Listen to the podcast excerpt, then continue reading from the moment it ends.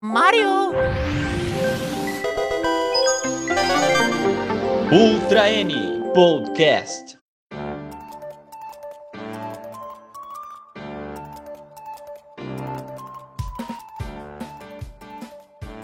E aí, comunidade nintendista, seja bem-vindo a mais um Ultra N Podcast. Eu sou Daniel Rensober e eu nunca tive tanto medo de um Paras. E eu sou o Teus, e assim como o Pokémon, eu também sou feio, mas eu sou divertido. eu sou o Júlio e eu, e eu dei dislike em, em todo review do YouTube que disse, aspas, Pokémon enfim evoluiu. Aspas. Para falar desse jogo mega esperado e polêmico, Pokémon, convidamos o Ragazo. Olá pessoal, eu sou o Ragazo e esse é o Pokémon que me conquistou, conquistou meu coração. Começou feio, mas terminou muito bonito. Antes da gente começar, deixa eu já avisar os navegantes preocupados com os spoilers. Pode ficar tranquilo que a ideia desse programa é a gente conversar muito mais sobre as novidades que são trazidas nesse novo jogo do Pokémon e explicar para quem tá em dúvida se viaja para Hisui ou não. Então pode ficar aqui sem medo que a gente não vai entrar muito em spoilers aproveitar também e deixar os recados, né? Já começa deixando o like nesse material. Convidamos também para quem não é inscrito, se inscreva no nosso canal no YouTube ou nos siga nas plataformas de podcast. Você também pode fazer parte do nosso grupo no Discord ou no Telegram para a gente conversar mais sobre Nintendo. E ainda, caso você queira apoiar esse projeto, você também pode ser membro do nosso canal no YouTube usando o botão Seja Membro.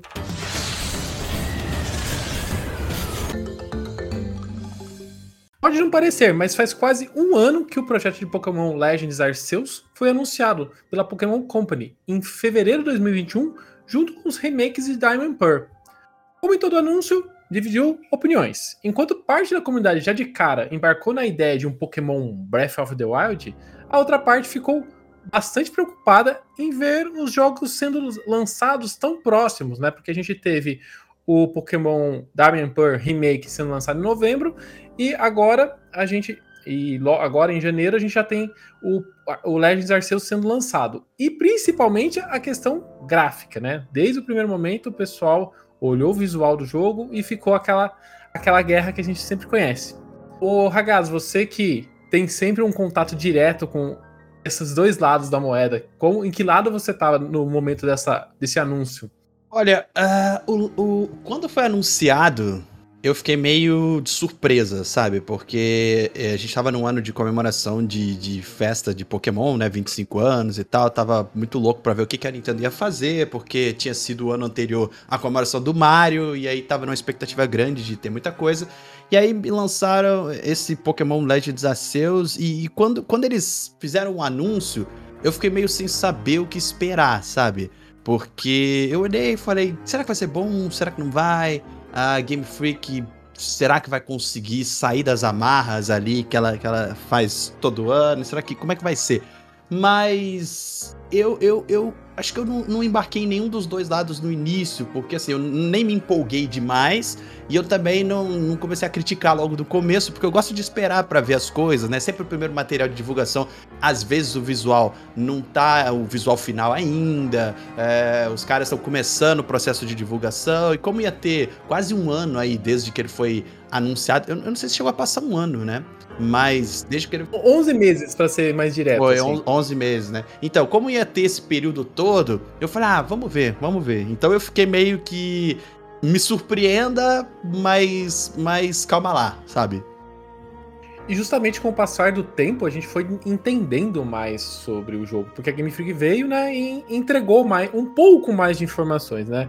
O que inicialmente a gente entendia que seria um mundo aberto, como a gente vê no, no Zelda Breath of the Wild, na verdade, ele se parece muito mais um esquema de Monster Hunter, né? A gente né, aqui em Legends Arceus a gente tem um, hub central, né? Onde se interliga com as diferentes regiões. Coisas que no primeiro trailer a gente parecia muito mais um, um ambiente aberto que você ia para todos os lugares na hora que você queria, né? Mas a verdade é, a Game Freak parece que finalmente se soltou das amarras da franquia Pokémon, né? Ela, tudo que a gente sempre viu em todos os jogos da franquia principal, quando a gente pega Arceus para jogar, parece que ela quebrou assim o jogo, vamos dizer assim, né? Ela esqueceu todos esses padrões que ela, que ela sempre seguiu e entrega um ecossistema totalmente diferente no jogo. Ô Teus, a primeira vez que você jogou o Legend Arceus, qual que foi o seu sentimento? De começo eu tava ainda com o pé atrás, porque desde o primeiro trailer eu ficava naquela, naquela montanha russa de ah, parece legal, parece ruim, parece legal, parece ruim. Então eu fui devagarzinho e fui olhando como é que tava o jogo e tal. E que surpresa, quando falavam que era áreas separadas, né, não era o mundo aberto, eu imaginei, sei lá, você entrava no, no na parte do mundo, andava um pouco e depois saía, ia para um outro lugar, sei lá, tem tela de load e tal. Mas aquilo é muito grande, então eu fiquei muito surpreso que eu ia andando, andando, andando, andando e nunca chegava até o fim. Tipo, é, é muito grande. Pra uma primeira vez eu fiquei, tipo, muito surpreso. Muito surpreso mesmo. Logo de cara, quando você começa o jogo, você Lógico que o comecinho é muito mais conduzido, né? É, uhum. Você, você que tá. Eu até lembrei um pouco de Link's Awakening, né? Você começa numa praia, né? Caído na praia. é, me lembrou muito Link's Awakening, que o Link também começa numa praia, meio, meio desacordado ali, né? Logo ele é, é ele é apresentado ao professor e, e rola ali o começo do jogo, onde o professor vai conduzindo você até o vilarejo, né? É, essa, esse começo ele é bastante moroso, assim como qualquer RPG. Né? A gente sempre tem que lembrar que o Pokémon, no fim das contas, é um RPG, né? Então, como todo RPG, o comecinho é bem moroso, bastante e tem bastante tutorial. Bastante tutorial, até porque para como traz novas mecânicas de, de jogo, né? Uhum. É, logo esse comecinho ele te ensina, né? Até muito bonitinho no começo, né? Que logo aparece os três iniciais e você ele te ensina a mecânica de a nova a mecânica de captura, né? Que aqui você não precisa mais entrar necessariamente numa batalha para capturar um Pokémon. Você pode simplesmente jogar uma bolinha na cabeça do Pokémon e você capturar. Parece muito com o que a gente viu no justamente no Pokémon Go, né? Pokémon Go uhum. parece que realmente influenciou a como a Game Freak pensa seus jogos, então a gente viu um pouco disso em Let's Go. E a gente vê, acho que da melhor forma possível no Legend Arceus. Você não precisa necessariamente batalhar com os Pokémon para capturar. Você basta jogar uma bolinha no, no, Pokémon que pode ser que você já captura. Então, nesse começo, você já, já é embarcado nesse novo processo, né? O Ragaz, você estava jogando o Brian Diamond e Shining Pearl, né? E depois, uhum. e na sequência, você já chegou aqui com essa nova mecânica. Como foi sentir essa sensação de, de liberdade? Olha, é, é, foi, foi diferente, assim, porque é, não era só o Brilliant Diamond e o Shining Pearl, né? Como era 20 anos de Pokémon. o, a, a, o que a gente teve de diferente até hoje foi o, o da, da, franquia principal, né? Porque o Arceus é considerado um Pokémon da franquia principal. Foi o Let's Go Pikachu, que é um spin-off mas que ainda pega algumas coisas da franquia principal ali e que bebeu da água do Pokémon GO, como você bem falou, né? Inclusive, até o anime é, foi inspirado no Pokémon GO. Se você pegar essa temporada atual, tem um personagem chamado Go, coincidentemente, o nome dele é G-O-H, que captura Pokémon igual um maluco, né? Então todo episódio ele captura 3, 4, 5, 6 Pokémon com a Pokébola dele que parece uma Master Bola, mas inspirado aí no, no, no Pokémon GO. E senti essa transição num primeiro momento, eu pensei, poxa, será que vai funcionar? Será que, que vai ficar repetitivo esse negócio de ficar jogando Pokébola no Pokémon? E o meu único problema, entre aspas, sobre, sobre essa mecânica de Pokémon GO é que ele meio que tira um pouco o charme de você ter um Pokémon, sabe? O cuidado de você ter capturado aquele Pokémon que é seu, porque o jogo te incentiva a capturar 25 de cada. Então fica meio que, pô, eu tenho 25 Pikachu aqui, quem que é meu preferido, sabe? É, é, é, meio, meio assim. Mas ao mesmo tempo eu acho que casou super bem com a proposta do jogo em si. E 30 segundos depois você fala, por que, que não teve isso nunca antes, sabe? É tão natural a transição que você estranha e depois se acostuma em 30 segundos. E agora eu não quero nunca mais voltar ao que era antes. Eu quero que seja do que tem no Arceus pra frente. É, aqui você tem que literalmente pegar todos e qualquer coisa que se mexe no mato, né? Tipo, sim, no, sim. Mexeu, pegou, né? Joga a Pokébola lá e tenta sorte. Ô, Júlio, você que começou. Você que jogou mais o comecinho do jogo, qual foi a sua sensação ali, essas mudanças de mecânica? No início eu também senti a vibe de Link's Awakening, eu, eu me identifiquei com suas impressões. E em termos de design, né? é, eu fiquei. Logo que revelaram o Legend de Arceus lá no, em fevereiro passado, eu fiquei um pouco preocupado assim de ter de, do jogo ser igual a Wide Area de, de Sword Shield, sabe? Porque, ok, a ideia foi interessante, foi e deu até um, uma novidade é, é para Sword Shield, sem a qual né, o jogo é, seria talvez perderia muita qualidade do, do que teve. Agora a Wide Area tinha, tinha muitos problemas, né? Tinha problemas de animação, tinha problemas de, é, de representação dos pokémons, as batalhas ainda eram muito engessadas, sabe? Parecia é, que, que tava totalmente em cima do muro, sabe? Ah, não vou para um lado e não vou para o outro, eu vou tentar é, conciliar parecia, aqui. Parecia ser alguma coisa meio aleatória, parecia, né? Cada hora você andava meio metro, mudava a temperatura, a chuva e o vento e o... é uma bagunça. É. Eu, tenho, eu, tenho, uma teoria com relação à Wild Area do Pokémon Sword and Shield que, no, no, meu ponto de vista, era a Game Freak testando coisa, sabe? Ela não podia mexer muito na fórmula engessada ali de você ir buscar as insígnias e tudo mais. Ela até mexeu um pouquinho no, no Sword and Shield com a mudança dos estádios, que os ginásios uhum. eram estádios, era no campeonato. Mas para mim, e eu, eu cheguei a falar isso principalmente na DLC 2, a Crown Tundra, que ela, ela é mais aberta, você tem o controle da câmera, né? Eu falei, galera, isso aqui é a Game Freak testando um Pokémon de mundo aberto. Porque é. os caras não saem do, do padrão, mas fazem um testezinho. E aí os caras acho que testaram tudo ali na, na Wild Area em, em, um pequeno, curto espaço. E aí por isso que a gente tem essa sensação de que você andou um pouquinho, choveu, e aí depois cai neve, e aí vai o sol, e aí muda pro outro Pokémon, e aí aparece outra coisa. Mas no meu, no meu coração, isso é embasado em nada, a não ser em minha própria observação, eu acho que os caras já estavam testando ali para poder é, evoluir a franquia. E eu acho que o Arceus ainda é um teste deles para poder evoluir a franquia. Inclusive, no meu ponto de vista, a volta ao passado da história é uma desculpa que eles conseguiram ter para poder utilizar uma região já utilizada e não ter aquela pressão de colocar uma nova geração e ao mesmo tempo testar um monte de mecânica de forma simplificada, porque aí quando você volta para o passado, você não tem aquela pressão de fazer mais insígnia e de buscar mestre Pokémon ali daquela região e tal. Então a minha teoria é essa, que os caras já vinham testando lá no Sonic, por isso que fica aquela coisa meio distoante, meio fora do uhum. lugar, meio é, esquisita até às vezes, mas ao mesmo tempo algumas coisinhas que eles aprenderam que funciona, você já vê um pouco melhor trabalhada, por exemplo, no Arceus. E essa volta no passado também é, faz você mudar o foco do jogo, né? Sempre a gente. Sim, sim. Aí, falou, né? Você vai numa disputa para conquistar insígnias. Aqui não. Você vai a, vai. a sua missão é montar a Pokédex. Então, isso também é outra quebra de padrões do para que a gente sempre tem no, nos jogos. É, o foco passa a ser os Pokémon, né? Uhum. Tanto que a gente tem uma coisa que eu também me pergunto por que, que nunca tivemos antes, que são as side missions, que são as missões paralelas, onde uhum. o foco é a interação entre humanos e Pokémon. Então, você às vezes passa um tempinho a mais conhecendo aqueles Pokémon, vendo um pouco do comportamento deles. E eu me pergunto por que, que a franquia principal até hoje nunca teve algo assim, sabe? Você tem às vezes uma missãozinha aqui, outra ali, um mas por que, que a gente não tem para engrandecer o, o, o, elemento RPG de Pokémon essas missões paralelas que te dão alguma coisa? A gente nunca teve isso e passa a ter agora com essa mudança de foco, né? Eu acho, Ragaz, que é muito por conta de estrutura, sabe? Porque, queira ou não, a gente tava nos jogos 2D. 2D você tem uma limitação de ser 2D, né? Você não, parece que não tem tanta conexão, né? Você basicamente você tá vendo sprite, né?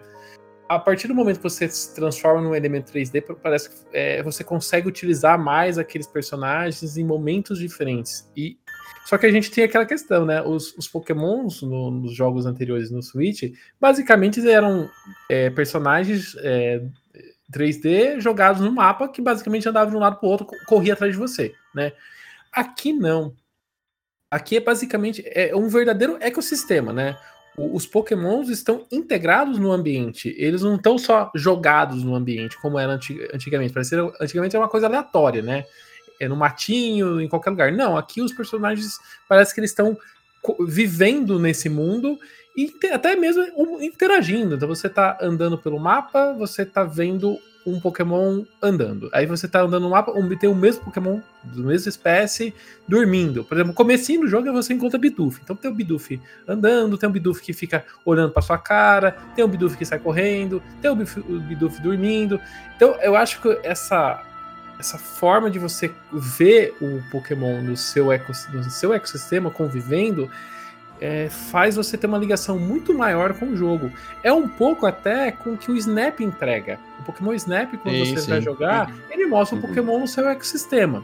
Lá é muito mais desenvolvido porque é um, é um mundo onde está totalmente controlado, né? Você só vai andando num, numa trilha e vai vendo o Pokémon ali reagindo, né? Aqui não, é um, é um, é um ecossistema real, vamos dizer assim, né? Onde o, o jogador e os Pokémon estão convivendo ao mesmo tempo. Então parece que é, dá para brincar muito mais com, com essa questão do Pokémon. É, é, se você comentou um pouco da questão das, das tal das requests, que são as missões paralelas. Você ganha essas missões na sua nessa vila inicial e, e, essas missões ajudam justamente a você explorar o mapa e conhecer cada Pokémon. Eu acho que dá uma ligação muito grande com, com cada um dos, dos personagens. Você falou de Sim. a gente não ter aquela, aquele apego com o seu time, porque você pega muitos, mas ao mesmo tempo você consegue ter apego com os personagens e, e como eles, eles, se relacionam, né? Logo no começo do jogo, a gente tem, tem um personagem logo na, na frente daquela mansão ali do, do começo que ele pede um Whirlpool, né? Uhum. Conforme você avança no jogo, tem uma, uma grande história com aquele Whirlpool, o Whirlpool evolui, você escolhe nome, Cara, é um negócio que a gente nunca viu em nenhum Pokémon. Eu, eu acho que, ok, a gente não tem um apego tanto com o time, até porque a gente fica toda hora mudando para tentar evoluir, tem, tem missões para você evoluir seu Pokémon e tudo mais, mas ao mesmo tempo essas missões te, te aproximam muito mais. Não, assim, é, eu, eu me apeguei pra caramba ao meu time, ao, ao, ao Pikachu específico que eu escolhi para ser o Pikachu do meu time, tipo, talvez o primeiro que eu capturei e não os outros 25. Mas, assim, o Pokémon que tá junto com você, que tá ali ajudando nas missões, que você joga todos eles para fora da Pokébola e vê eles interagirem entre si, e que tá ali vivendo a aventura com você, você cria um apego nele, né? Uhum. Aquele cara. Tanto que é difícil de você trocar. Eu tô precisando trocar uh, um, um, Pokémon do meu time. Eu penso, poxa, Será que eu troco mesmo? Será que eu não troco? Ele tá tanto tempo comigo, esse Pokémon é tão legal. Mas ao mesmo tempo, assim, é, o que eu quis dizer com você ter 25, 30 Pokémon do mesmo é que às vezes tira um pouco daquela magia. A primeira vez que você captura, legal.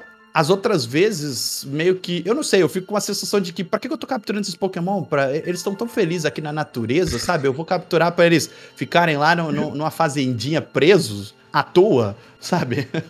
meio que assim. Mas é, é, mais ou menos assim, é mais um, um, uma observação meio de, de.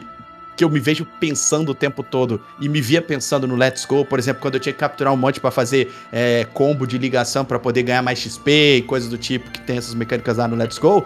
Eu pensava, poxa, mas por que, que eu quero 38 Pikachu? Sabe? é, é para ficar lá no PC. E aí, assim, entra com, com, a questão de que eu entro lá no, no PC para poder ver meus Pokémon. Tem 40 páginas de Pokémon repetido.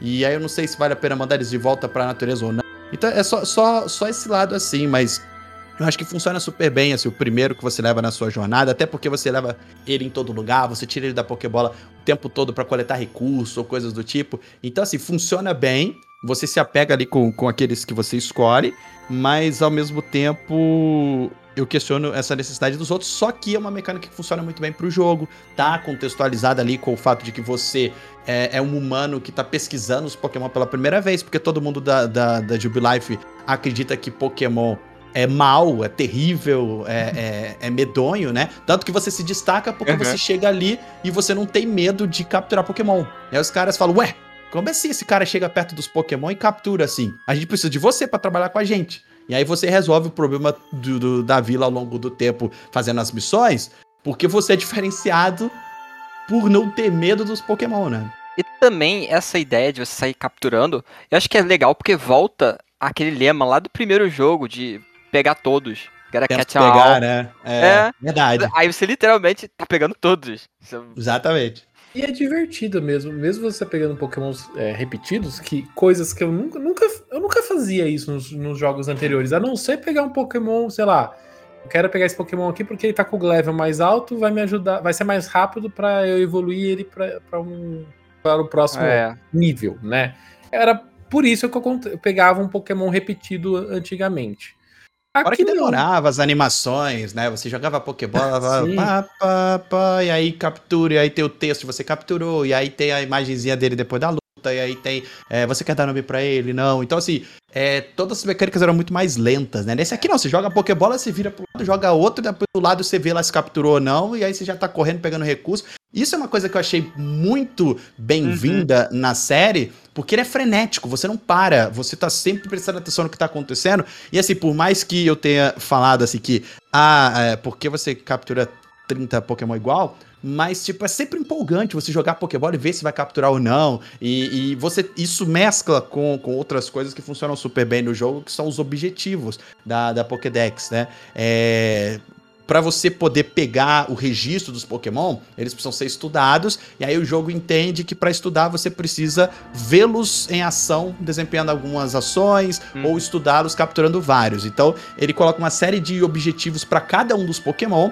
para você completar e, e você conseguir a entrada completa deles na Pokédex. Então, tipo assim, quando você captura o primeiro Pokémon, digamos, você pega o primeiro Bidoof, não tá garantido igual nos outros todos os dados dele na Pokédex. Você precisa capturar mais 10 Bidoof, ou então ver o Bidoof usar algum golpe, ou então dar comida pra ele, ou então derrotar em batalha. Tem várias missões diferentes e essas missões diferem também de Pokémon pra Pokémon. E aí, da primeira vez que eu joguei, Quem eu falei. quiser completar todas essas, essas esse checklist de opções dentro da Pokédex, vai ter o jogo, acho que para 200 horas, porque Sim, é sim. muita, é assim, não que é obrigatório você fazer todas essas ações, mas tá no jogo. Se você quiser fazer, você for aquele cara completionista, né, que quer fazer tudo que o jogo te oferece, cara, esse jogo é infinito, assim, tipo, tem muita coisa pra fazer para cada um dos Pokémon.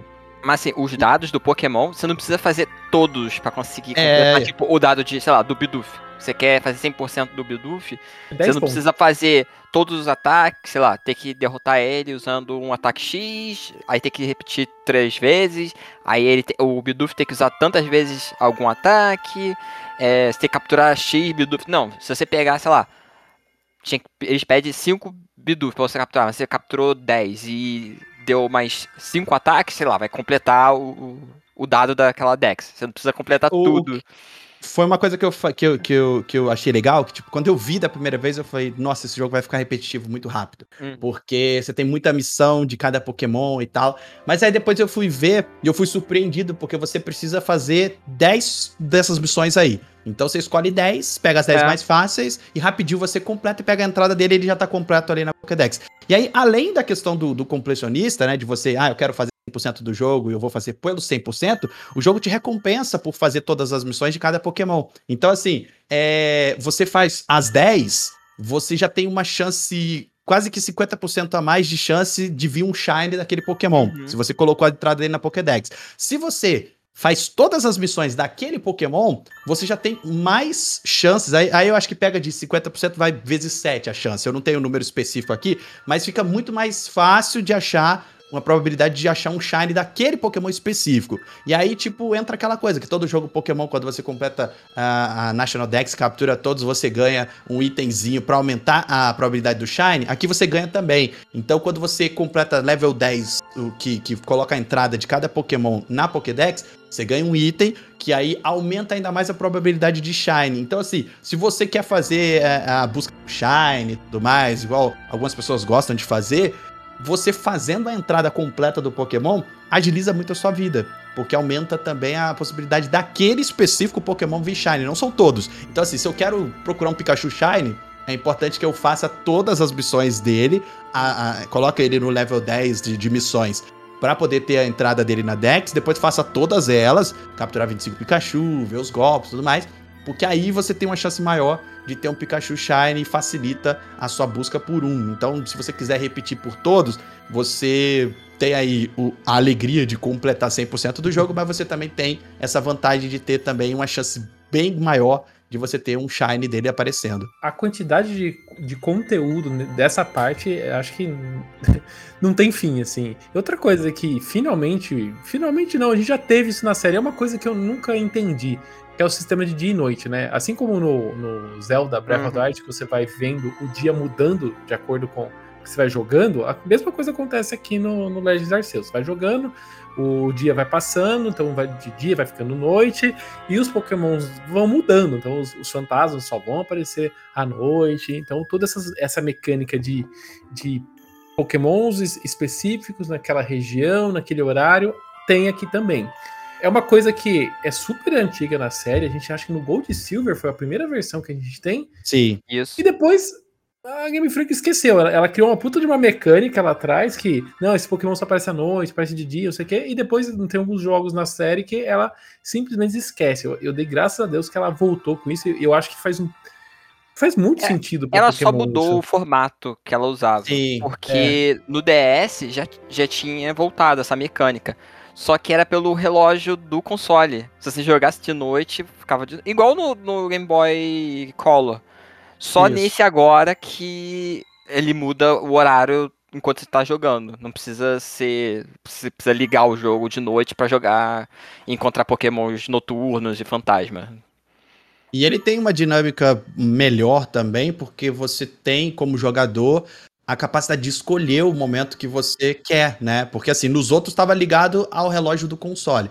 Então, você só conseguia jogar de noite se tivesse de noite. No, no- na sua vida real, porque o console estava lá. Ou, Ou fazer então, aquela talvez- mecânica de viagem É, no tempo. mudando. Isso, então mudando o horário do, do console.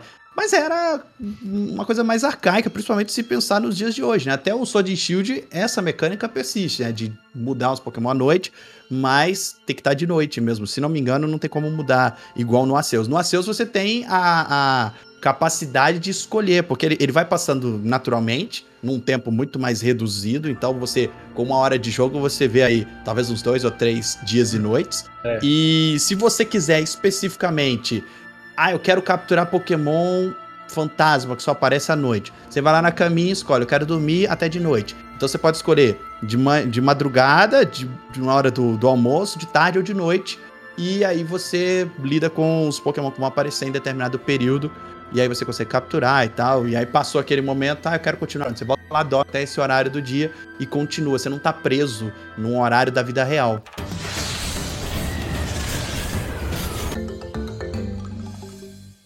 E pra você capturar, lógico, a gente tem as Pokébolas, mas aqui a diferença é que a gente também ganha um sistema de craft, né? É, não é só ir lá na lojinha e comprar as Pokébolas prontas, aqui você pode fazer a sua Pokébola. Então, mais uma coisa que o jogo ganha, que parece que foi vindo, que vem ainda do de Zelda, e tanto, tem tantos jogos hoje em dia que usam esse sistema de craft, né? O Minecraft, acho que é o, é o principal, que da, da onde veio to- todas as referências para todos esses outros jogos. Até no que- nome. É, né? É o, o mais famoso, né? Eu não sei Mais se ele foi o primeiro a estabelecer o crafting, mas claramente ele foi o mais famoso e que popularizou isso praticamente todos os outros jogos depois dele. É, tudo, quase, jogo, todo jogo hoje em dia tem, e é uma, é uma mecânica divertida, né? É só uma coisa que incomoda muito é o tamanho da bolsa. Não sei se vocês também estão sofrendo com isso, mas Aham. eu sou uma pessoa que eu sou aquela pessoa que quer pegar tudo, mas não quer gastar nada. Eu sou assim, tudo. Eu jogo- também. Nossa, eu quero Tanto que eu pegar- não compro Pokébola no Arceus. Eu tô com problema de falta de Pokébola e eu tô andando pelo Também. mapa pra pegar material pra craftar Pokébola. Passando Isso. raiva, gastando horas, mas não gasto dinheiro na Pokébola, não. E você gasta o dinheiro todo naquele cara pra faz- aumentar o tamanho Sim. da bolsa. Isso. Sim.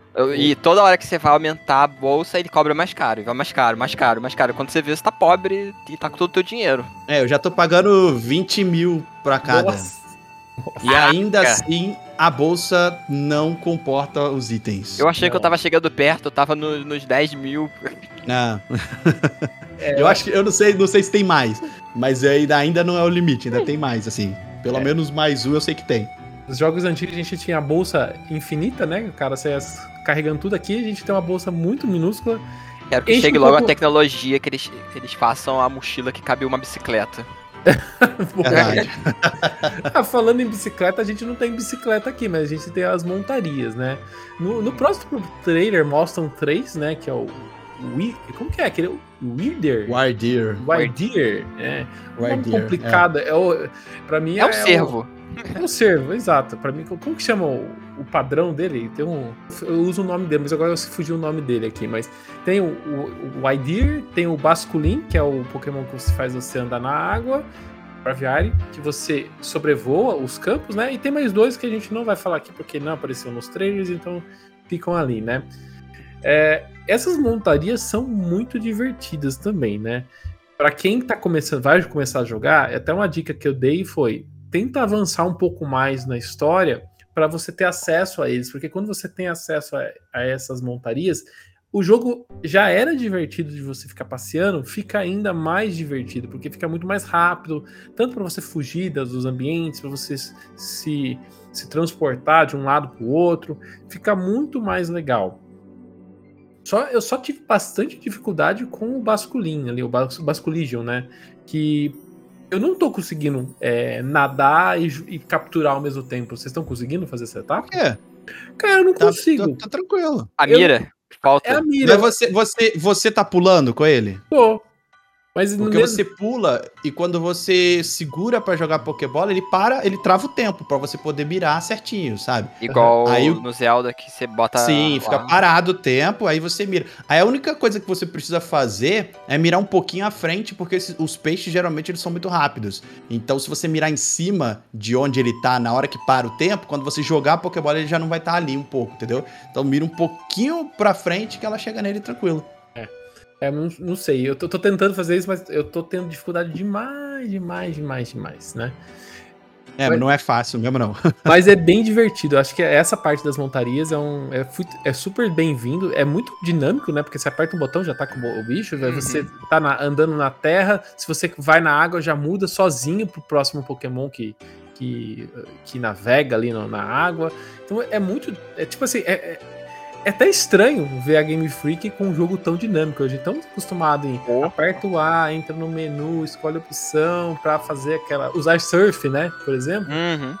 E- A gente vê um jogo. Tão Eles já dinâmico. tinham. Eles já tinham tentado mexer nisso aí, e, e- e era- e eu acho que é um problema pra franquia Pokémon há algum tempo, porque é, eles nunca estão satisfeitos. Nos últimos a gente viu isso, que toda, todo novo Pokémon tava mudando um pouco essa questão, desde lá atrás, quando era HM, que Sim, você verdade. acabava tendo que Sim. ter um Pokémon.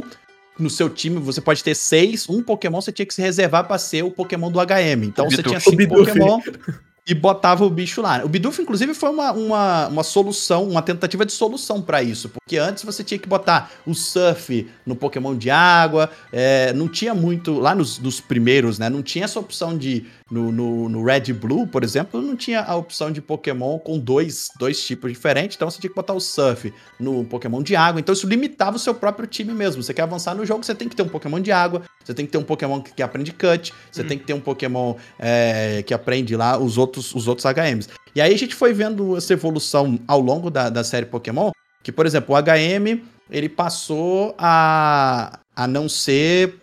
Tipo assim, você não precisar de, de colocar nos Pokémon, ser uma coisa externa. Aí, ah, agora você já tem um Pokémon que, que pode fazer isso sem você precisar colocar até o golpe ali, né? Você aprende é, a parada. No Sun Moon, eu, eu não lembro como aí depois veio no Sword and Shield. O, No o- era, era igual, igual no, no Legend, que você chama um outro Pokémon. Tinha acho que um Charizard. Você chama um aleatório, é, né? Isso, isso mesmo. Tinha um. E aí o, o. Sword and Shield também já, já tinha o negócio, por exemplo, você usar Fly, você tinha um Corviknight aleatório lá que te levava nos lugares. Uhum. Você já não precisava usar o seu próprio Pokémon pra resolver esse problema. E aqui eles fizeram isso de, de- eu acho que da melhor maneira que eles poderiam fazer, que é com essas montarias, porque você tem acesso a elas à medida que você vai avançando na história e elas são super naturais, funcionam muito bem, fluem super bem. O comando delas é muito tranquilo de você trocar entre elas e, e elas dão uma dinâmica muito mais interessante ao jogo.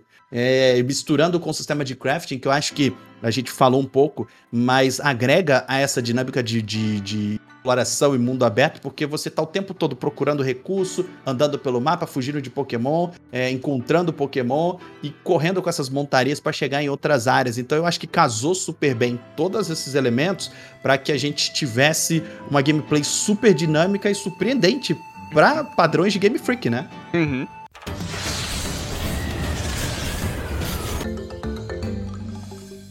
Júlio, e a ponto de batalha? Você é um cara que, que se preocupa com as batalhas de Pokémon? Você se afunda né, nas mecânicas de batalha ou você joga mais casualmente? Olha, é, se, se se aprofundar e jogar no competitivo, eu fico mais. É, eu molho mais o dedinho no, do pé, sabe? Eu não, não chego a mergulhar, não. Mas, assim, em termos estéticos, lembra que no, no episódio lá do Sword Shield a gente falou, né, da, da, de como era estranho ter dois bonecos de Olinda brigando e soltando Sim. aquelas explosões gigantescas e, o- e- e o treinador lá recebendo todos aqueles aquelas explosões sem, sem com ferir o sorriso no dedinho do pé, né? Com um Ah, sorriso é? no posto, no rosto, é. Então, né? é, Felizmente isso aí foi modificado, né? No- Finalmente eles mudaram isso. Fica na frente dos ataques do Pokémon pra ver o que acontece. Vou longe. É, é legal. É, É, legal essa, agora- essa questão aí. Aham. Agora sim, deixa eu colocar uma, uma questão aqui. E eu- não sei como é que vocês que são ma- mais fãs assim tradicionais de Pokémon reagiriam a, a a uma possível implementação disso que eu disse. É, eu acho que as, as batalhas agora ficaram esteticamente mais bonitas, bem mais né, do que era no passado, é, cinematograficamente e tal. Agora eu acho que ainda falta uma questão, sabe por quê? Quando o, o- o- você não coloca, não dá um ataque, os Pokémon ficam lá parados, sabe? É, é, eu sei que é um RPG de turno. Agora, o que eu acharia que poderia ficar bom na proposta do Legend Arceus seria um Active Time Battle System parecido com o de Final Fantasy IV, que eu acho que foi o Final Fantasy IV que introduziu, sabe? Apesar de ser um RPG por turno, você tem um tempo específico que varia de acordo com a sua a sua agilidade pra dar o ataque, senão o inimigo te ataca, sabe? É, sei lá, eu acho que isso talvez ficaria bacana em Pokémon, sabe? pra ter um dinamismo. Acho que isso é interessante. Eu acho que eventualmente pode ser que a gente chegue lá. Só que o- a gente tem que ver, por exemplo, que o próprio anime, ele tem aquele sistema de você ataca eu ataco, entendeu? Apesar do Arceus, ele, ele tirar isso daí também, né? Que é, é um ponto que eu acho que é interessante no combate. Que você tem os estilos diferentes e você. O, o seu golpe às vezes pode atacar duas vezes e o outro atacar uma vez.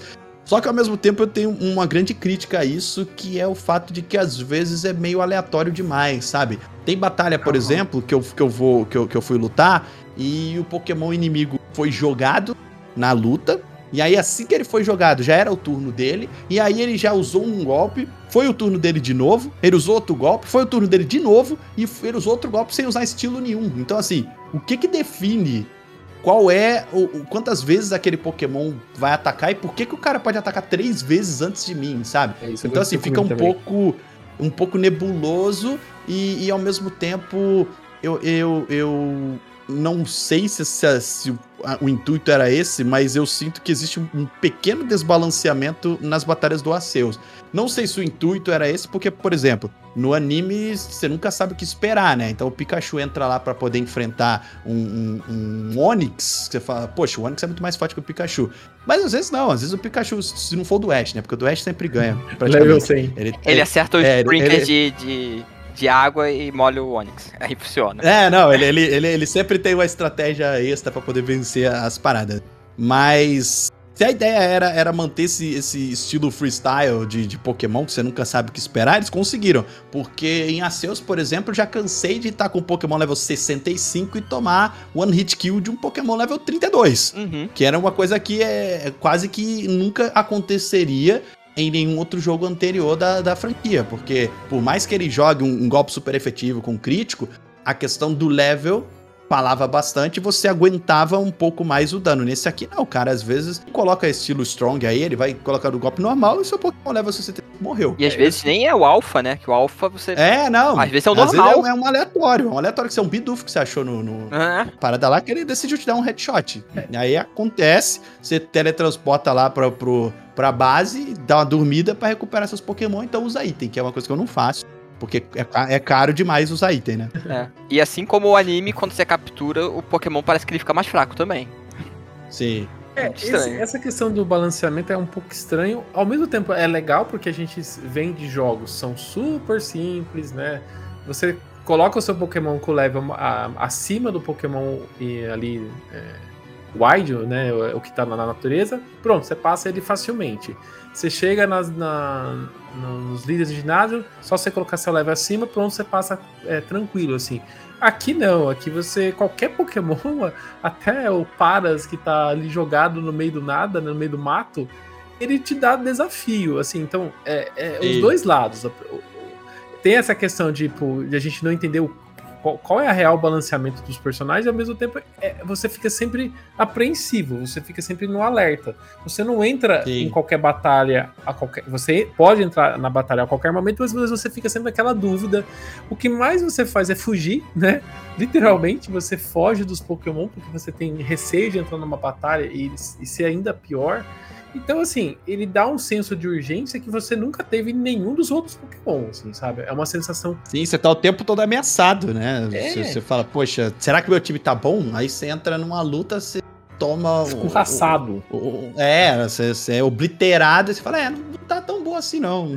Não tão ruim aqui. Exato. Então, assim, é, é ruim por conta. É, é, você fica um pouco bravo por conta dessa essa parte meio aleatória, mas ao mesmo tempo você tem esse ponto do desafio que a gente nunca tinha visto é, na série Pokémon e acho que é uma coisa mega bem-vinda e fez muito bem ao jogo. Até o Teus comentou, a gente tem, além desses Pokémon que a gente já apanha a gente tem os alfa Pokémon, que são os Pokémons maiores, com os olhos vermelhos, que eles são ainda mais poderosos e são as batalhas mais difíceis, assim. Cara, é muito difícil. Eu tô fugindo quase tudo por enquanto, como eu tô com o level baixo. Eu tento capturar pelas costas e às vezes eu consigo, eu fico muito feliz. Sério? Eu não consigo. Nossa, acho Sério? que eu consegui pegar só um, que era aquele o Cricketut lá. Aquele lá eu peguei. Nossa, é... eu pego vários. Eu, eu, eu peguei um Rhyperior level 74, jogando hum. uma Ultra Bola nas costas dele. Peguei o, aquela evolução do Electabuzz, seu nome também, fazendo isso. Um Galad jogando pelas costas dele. Porque assim, é, só explicar pra galera que tá ouvindo a gente, existem algumas formas diferentes de se capturar. Quando você chega perto de um Pokémon, Cada Pokémon, de acordo com a forma que ele se comporta, vai agir de uma forma diferente. Então tem Pokémon que vai correr de você, tem Pokémon que vai te atacar, tem Pokémon que vai te ver longe e, e, vai correr ou te atacar, basicamente, né? É, alguns outros comportamentos, tipo, tem Pokémon que simplesmente não vai ligar pela sua presença ali, e aí ele fica lá na dele. Mas quando você joga a Pokébola, você tem a possibilidade de capturar. E aí uma coisa que é legal é que a Pokébola aqui, ela costuma funcionar depois que você vai avançando em Pokémon com nível maior.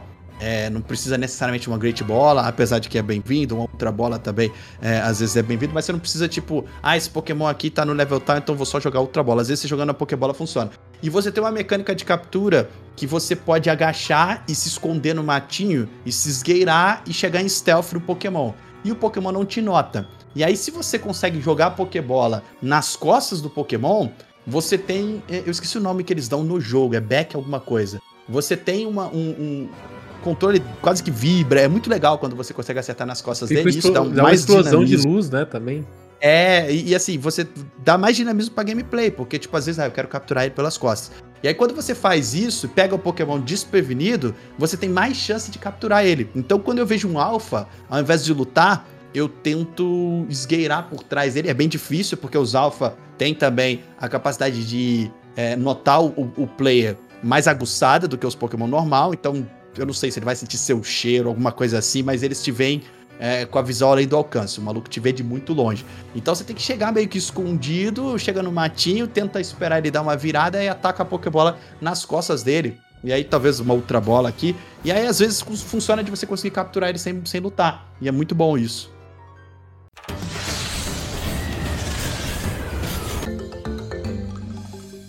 Gente falou até no comecinho do cast, né? O Pokémon Legends Arceus se passa no passado da região de Sinnoh, que foi palco dos jogos Diamond Pearl e o Platinum também, né?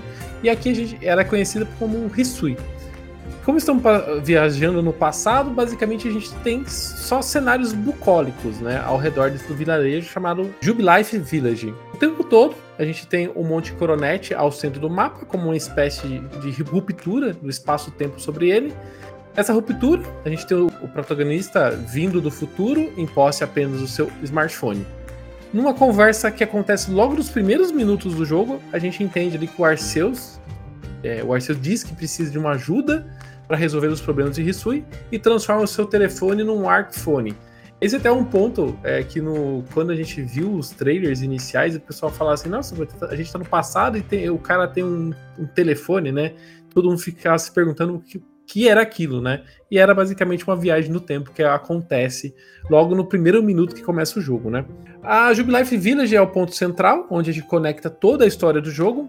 Logo no começo a gente já conhece o professor Laventon, que nos ensina é, o novo processo de captura uma vez a gente estando na vila, notamos que nesse passado os homens e os pokémons não convivem em harmonia e você se junta a Server Corp e será seu papel ajudar a ensinar as pessoas da vila como cada Pokémon tem as suas particularidades. Acho que um dos pontos altos desse jogo é a questão dos personagens. Eles nunca. Eh, eu acho que eu nunca vi os personagens de, de Pokémon tão assim presentes, né? Os, os, falo os, os personagens é, que conduzem a história. Eles estão o tempo todo ali é, conversando com você, eles são os visuais extremamente bonitos, né? Cada um tem uma, uma, uma forma de conversar muito própria. Só senti falta de novo, a gente não chegou nesse momento ainda, de ter um pouco de, é, de dublagem, né? De ter esses personagens sendo tendo um, um, voice acting. Faz uma falta, de, nossa, demais nesse jogo. Não sei se vocês sentiram isso também eu tava vendo isso. Eles não botaram nem, sei lá, um barulho, tipo, igual no Zelda, que você tá andando, aí as pessoas ficam lá, um. Oi! Uhum. Nem isso. Eu fiquei estranho. Isso. Eu senti falta disso também. Eu achava que silêncio. esses murmúrios ficaria legal, né? Pelo menos, né? Pelo menos a história principal, eu acho que já, já tá na, já passou da hora, né, Game Freak, de você colocar um trabalho de voz, porque é, você tem a história, o, até o Ragaz ele tá mais, bem mais adiante na história, eu acho que ele pode até dar um, uma visão geral da história sem dar muitos spoilers, né? Mas é uma história, é a história mais profunda, eu acho que a gente tem ali, quando a gente, a gente tá falando de Pokémon, né? A gente tem plot twist, tem um, um relacionamento entre clãs dentro do jogo, mas tudo é conduzido a só texto, texto, texto e plim, plim, plim do, de você apertando o botão para passar o texto. Quebra um pouco, sabe, a sua imersão né, nesse mundo. É, é, é, de fato, assim, a gente já chegou num ponto onde é muito mais do que bem-vindo você ter. Inclusive, já chegamos num ponto onde grandes jogos e, e JRPGs, inclusive, é, já vem com, com os personagens fazendo voice acting. Então, não, não é nenhuma reinvenção da roda. A Game Freak, nesse ponto, ela tá bem atrás dos outros e, e já passou da hora, inclusive, de. Eu, eu digo mais, além de voice acting, ia ser legal a gente ter a dublagem dos Pokémon dentro do jogo. para eles pararem de dar esses gritos é. aleatórios e Isso. começar a falar. E nesse o, eles regrediram. Porque eles tiraram o, o, o Pikachu falando é. o Pikachu. É, ele, na, no passado ele não tinha aprendido a falar ainda. Era muito bebezinho. É, por que, que eles continuam ainda com esses sons lá do, do Game Boy 8 bits, hein? Pra, eu, eu não sei, eu não sei o, ah. qual é a intenção deles, assim, nesse Tem alguém que sente nostalgia por isso, sinceramente? Eu Sério, imagino. Tô fazendo uma pergunta honesta. Inclusive, pra quem tá ouvindo aí o, o, o podcast, vocês sentem nostalgia vocês começaram a jogar no, no, nesse no barulhinho eu não sinto nenhuma. Pra mim, eu sentiria, eu sentiria nostalgia se eles, se eles fizessem os barulhinhos do, do anime. Do anime. Isso, é. justamente. O que o pessoal me falou. Eu acho que seria legal. Eu já entrei nessa discussão com o pessoal de Pokémon. O pessoal eu sei assim, que tem uma justificativa. Eu sei que ela existe, assim. Não é tipo, ah, é preguiça da Game Freak, até porque isso não é justificativa. É, os caras colocaram dessa forma porque eles optaram, eles têm, eles têm a escolha de fazer o que eles querem, eles quiseram colocar desse jeito. Então eu sei que existe uma justificativa pela qual os caras usam esses que eles chamam de cry, né? Os gritos Pokémon dessa forma, com esses barulhos. Mas eu não sei, eu não sei agora dizer qual é. É, eles é, falam e nem sei por que se mantém. É uma invenção do anime, né? As, o Pokémon falar o seu nome é uma invenção do anime. E o pessoal fala também assim: o cachorro não fala que é cachorro, e o gato não fala que é gato. O gato mia e o cachorro é late. Então, o pessoal faz esse paralelo, mas assim. Como a gente. Mas o Cry nos no, no jogos Pokémon é meio eletrônico, sabe? É. Tipo, será que os Pokémon vão fazer esse barulho de, de a máquina sendo quebrada? Não, e outra coisa, a gente tem o desenho. O desenho, ele respira Sim. os jogos. Tudo que aparece no jogo aparece no desenho. Então, o Pokémon não é só o jogo. O Pokémon é, é a estrutura, né? E a gente tem essa realidade e a gente faz esse paralelo. Então, assim, é muito estranho a gente ter ainda só barulhinhos e, e não. A gente só tem barulhinho, né? Porque a gente não tem nada de voz.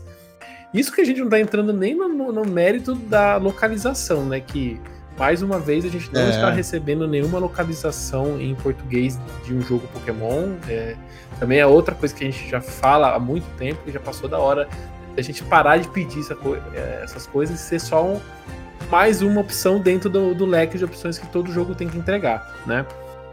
Sim, sim. Inclusive, assim, é, os jogos Pokémon que a gente tem localizados pro Brasil são jogos mobile, o Pokémon GO e o Pokémon Unite recentemente. Aham. A localização que eles fizeram no Pokémon Unite é fantástica. Os caras contrataram, inclusive, mais do que eu imaginava, né? Eu achei que ia vir só a, a localização em texto, mas não. Os caras traduziram o. o- não só os narrador. textos, mas o narrador, ele foi, foi contratado um dublador ali pra fazer a dublagem, fez muito bem feita. E os caras foram além ao ponto onde eles traduziram também os nomes dos golpes. Então, assim, Game Freak por quê? Sabe? Por Uhum. que a gente em 2022 ainda precisa ficar aqui, ó, Game Freak, nota a gente, de Deus e tal. Quando, quando já deveria ser uma coisa é, que acontece. Até porque o anime é dublado aqui no Brasil desde que começou, né? Desde a Aham. primeira temporada ele já é dublado. Então por que os jogos não seguiram essa tendência?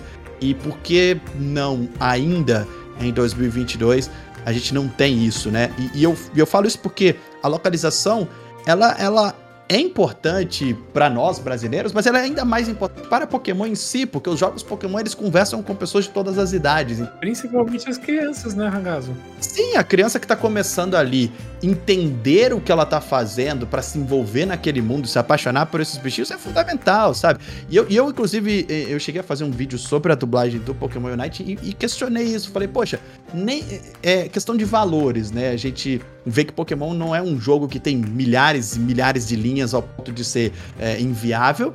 E é um jogo que não tem voz, então você não precisa nem dublar, você precisa só trazer a localização dele aqui. E ainda que, que desse, vamos dizer, não dá, né? Mas vamos dizer que desse prejuízo, até porque o Pokémon Legends Arceus é o top 1 vendido do Brasil desde que ele lançou. Já tem uma semana ele continua lá. Então, assim, tá vendendo aqui no Brasil. Mas ainda que desse prejuízo, poxa, banca esse prejuízo com o lucro que vocês têm ali do, do- dos Estados Unidos e Europa, porque você aumenta a quantidade de pessoas jogando, aumenta a quantidade de pessoas apaixonando pela franquia, pode acessar qualquer outra parte desse ecossistema que é Pokémon. Porque é- o- não é só o jogo, são vários jogos, é o anime, é, são os filmes, todos os produtos licenciados, sabe? Então, assim, deixa as pessoas se apaixonarem por Pokémon, poxa, por que não? Né? Essa parte eh, me deixa triste porque é 2022, sabe? A gente não deveria nem estar conversando sobre isso aqui agora. No máximo a gente podia estar falando de como é que tava a localização, não de por que não tem. Exatamente. Sim. Mas voltando aqui pra, pra Jubilife Village, um ponto que eu achei bem interessante, que eu não sabia que tinha no jogo, é como a, a vila se expande conforme você vai avançando no jogo, né? Você chega, ela, ela tem alguns espaços meio vazios, você sente que tem um. Meio vazio a vila, assim, né? Mas logo que você começa a jogar assim, você percebe que tá aparecendo coisas na vila. Então vai começando a aparecer construções, novos personagens que você vai encontrando durante o mundo ali, né? Conforme você vai andando pelo mundo, vão indo para a vila, então novas casinhas vão sendo construídas, vai, vai evoluindo essa vila. Eu achei isso bem legal, né? É legal, eu fico triste com isso, porque, porque tem a ver com, com a história, sabe? Porque tem uma expansão, enquanto você. é, A, a expansão da vila, ela tá ligada à expansão progresso da pesquisa, o progresso do que você vai fazendo ali. Mas a história, logo no começo, os caras falam: Poxa, a gente é do time Galaxy, a gente tá aqui há dois anos tentando pesquisar os Pokémon. E aí, rapidinho, os caras descobrem que você não tem medo dos Pokémon e falam: Poxa, todo mundo aqui tem medo de Pokémon, então talvez você vai ser útil pra nossa equipe de, de pesquisa. Entra aí. Aí você entra. E aí, tipo, o jogo vai, vai, ter passagens de, de, de, de dias durante a história, né? Então, assim, você faz algumas coisas, aí fala, poxa, agora vai ali no. no carinha ali do restaurante que você vai comer e dormir, aí aparece lá no próximo dia. Então, assim, sete dias que você chegou, você já fez mais do que os caras em dois anos.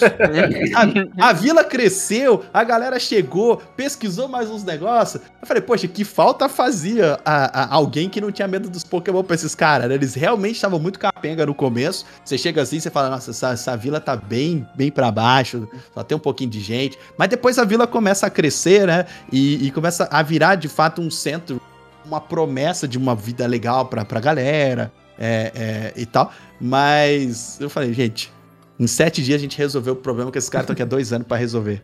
Por isso que Arceus te mandou pra lá. É, Porque, caramba, cara, eu tava pô, olhando assim. Pelo amor de Deus, vai lá, meu filho. Estamos precisando. Tava precisando. Acho que a mecânica mais louca desse jogo, que desde o primeiro trailer também a gente. ah, Não, nesse- na verdade isso apareceu só no segundo trailer, que são as batalhas com os pokémons nobres, né? Que basicamente são os chefes do, do jogo, né? Uhum. Basicamente você vai lutar com pokémons. Pokémon que estão ali um pouco possuídos ali pelo ritmo ragatanga. Eles estão atacando o, pró- o próprio treinador, né? E você, basicamente, você tem que jogar sacolinhas de semente ou de comidinha na cabeça deles ali. Ô, Júlio, você que gosta de shooters, essa é- não, você não chegou nessa parte, mas basicamente o Pokémon Não. virou um shooter nessa parte. É, não, é, não é aquele FPS que a, que a Game Freak derrubou, não. Que Pokémon Company derrubou, não. Não, não chega. isso que eles derrubaram, porque seria concorrência. É, pode É, ser por tá. isso, né? Mas, é, é, assim, é, essas batalhas são, basicamente são, vai, acontecer pouquíssimas vezes, dá pra contar com uma mão quantas vezes acontecem essas batalhas, é, é muito espaçados, não tem nada de, assim, de demais, assim, na batalha em si, é só uma, acho que a grande questão é uma coisa muito diferente pra série, você colocar o seu treinador pra lutar contra um Pokémon, acho que é a nota, a- o digno de nota é, é a- esse acontecimento, né? Não, é assim, é divertido, mas também é um pouco cansativo, assim. Mas é, conforme você vai avançando cada um dos chefes do jogo, eu achei legal, assim. Eu achei legal porque eles são diversos, sabe? E, e bem espaçados. Então, assim, você tem um objetivo ali, você joga algumas horas, aí chega no próximo. Então, não é aquela coisa que, que chega ao ponto de ser repetitiva e, e funciona como eventos para a história. Então, você quer encontrar o próximo e você quer ver. E eles conseguiram fazer, querendo ou não, cada batalha ser diferente em alguns aspectos, seja na sequência de golpes que o Pokémon dá e tudo mais. Então eu achei divertidinho também, eu, achei muito bem-vinda essa, essa Eu mecânica. fiquei com medo justamente de ser repetitivo, porque a primeira batalha, eu acho que a, a mais chata é a primeira batalha. Eu falei assim, nossa, se Uhum. tudo, todas as batalhas forem exatamente dessa forma, vai ser chato, mas depois quebra bastante um. Na verdade, assim, os pokémons que são os chefes, eles. Cada um tem um jeito diferente, então quebra bastante. Por sinal, o último que você encontra, a hora que você chegar lá, você vai entender. Eu achei que é o mais legal, assim, porque é bem. Nossa, demais. É muito legal mesmo, assim. O, Fora que tem cutscene, né, no começo Uhum. da- de cada luta, então engrandece e, e cada um dos eventos e de encontros e você pode ver um pouco mais sobre por que esses Pokémon são nobres, né? Por que, que eles são os protetores ali daquela região e, e, e por que, que eles são tão diferentes dos outros.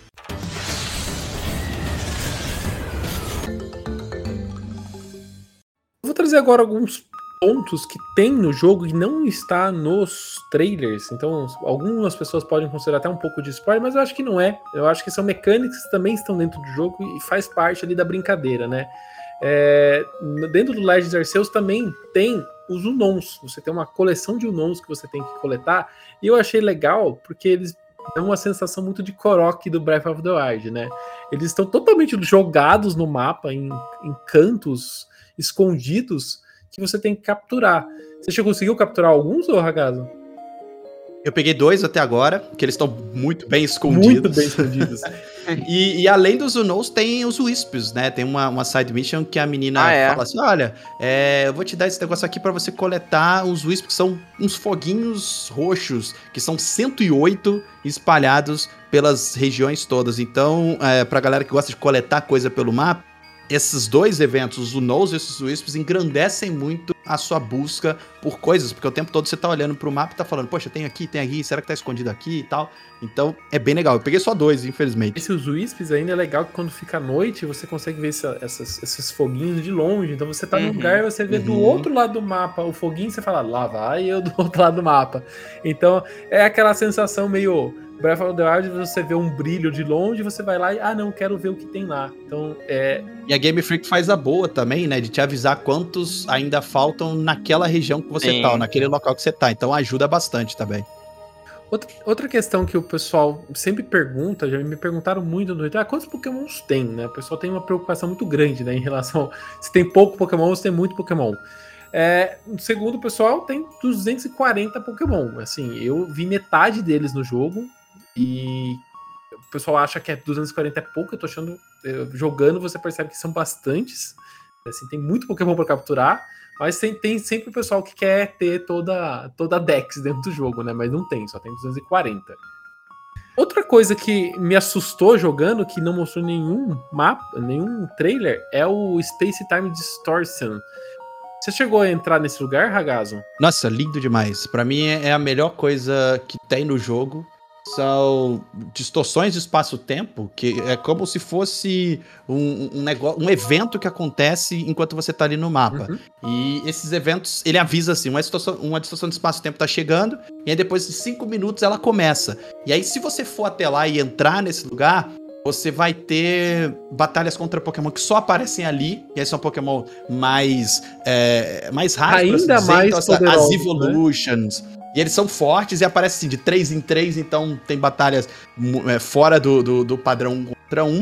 E te dão muitos itens também. Então, Uhum. se você quiser ficar rico, você corre lá pra pegar a- as, as pedrinhas que eles deixam lá. Eles deixam, às vezes, dropa nugget. E é um evento super legal que muda completamente a dinâmica do jogo, que fica ali, não sei se são 20 minutinhos ou 10 minutinhos, mas a duração deles é bacana. Os Pokémon que, que aparecem ali dão bastante XP, então se você quiser farmar XP, Uhum. vai lá e enfrenta o máximo que der.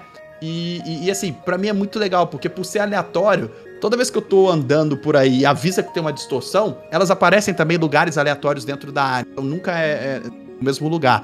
Eu paro o que eu tô fazendo e falo, preciso ir. e aí eu vou e, e- e me divirto ali pelo tempo que tá, ela desaparece, eu volto para as minhas missões ali do jogo. E da próxima que aparecer, eu repito todo o processo. Então, assim, muito bem-vindo esses eventos aleatórios dentro do mapa acontecendo pra quebrar o ritmo que você tava e te acordar. Você tá lá jogando, você tá naquele ritmo de captura Pokémon, pega recurso, coleta vai fazer outra coisa. Opa, distorção do espaço-tempo, eu preciso capturar uma Evolution. é lá que você vai encontrar. Então, é um pouco daquela corre sensação lá. que a gente tem no Sword Shield, né? Quando tem aqueles, é, aqueles pontos de luz que você. Isso, Ah, sim, é? Lembra muito isso, só que. Mas muito melhor. Muito melhor. É. Muito melhor. Eu só acho engraçado que o pessoal da, de Hisui morre de medo de Pokémon. Mas quando fala disso aí, eles falam da maior naturalidade, tipo, uma distorção do espaço-tempo. O quê? O mundo tá acabando pra mim. É, não, abriu um buraco ali no céu e os caras, ah, tá de boa, tá, É? tá suave aqui. Só um buraco no céu ali que a gente tá vendo o tempo todo. Quem sabe uma hora não fecha, né?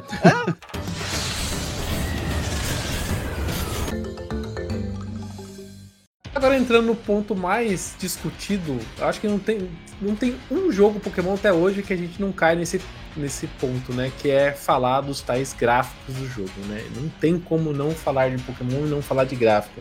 E novamente, gráfico é o ponto de discussão máximo de Legends Arceus, né? É, o, o Legends Arceus ele tenta emular uma técnica de pintura japonesa chamada Sunie. Jogando, quando você tá com o controle na mão, você percebe muitos momentos que você olha no horizonte, você olha, olha assim, nossa, parece realmente uma pintura. Mas o ponto todo é, é a- escolha gráfica, né? O jeito que eles pensaram em fazer os visuais é muito legal. Esse o estilo de arte sumi é muito legal, muito bonito. Mas a implementação no jogo que deixa a desejar, né? Eu, eu dando a minha opinião assim, eu acho muito bonito o que eles tenta, tentam fazer. Em alguns lugares é realmente muito bonito, mas na grande maioria do tempo você está olhando visuais bem pobres, assim. Você tem um world building assim com poucos elementos, né? Enquanto no Zelda você tinha várias montanhas, vários tipos de, de, de, sei lá, de árvores, de, de casinhas e tudo mais, parece que no Pokémon você tem poucos elementos, né? Então você tá sempre andando, você tá sempre andando, vendo as mesmas coisas. Quando você acha alguma ruína, assim, você até para e fica admirando, assim, porque é uma coisa tão, tão pouco que você vê dentro do jogo que, nossa, você fica admirando, mas não é porque é extremamente bonito, é porque é, um- é diferente, porque você tá sempre vendo as mesmas coisas, né? É, do meu lado, assim, visualmente falando, eu acho que o jogo tá pobre, dava pra fazer muito mais coisas, porque a gente já viu dentro do console é, o Switch fazendo coisas muito mais bonitas. O, o Breath of the Wild, que é o ponto de um do, do Switch, né? Que sempre a gente que vai falar sobre algo é, de mundo aberto, a gente volta nele e olha pra ele e fala: Nossa, como esse jogo é bonito, mesmo cinco anos depois a gente tá falando que Breath of the Wild é bonito. E a gente tem um jogo 2022 e fala assim, nossa, por que, que ele não é assim? Então eu acho que assim, é, a gente pode achar é, o jogo em alguns momentos bonitos, mas o ponto é, o, da parte técnica, ele poderia ser muito melhor, né?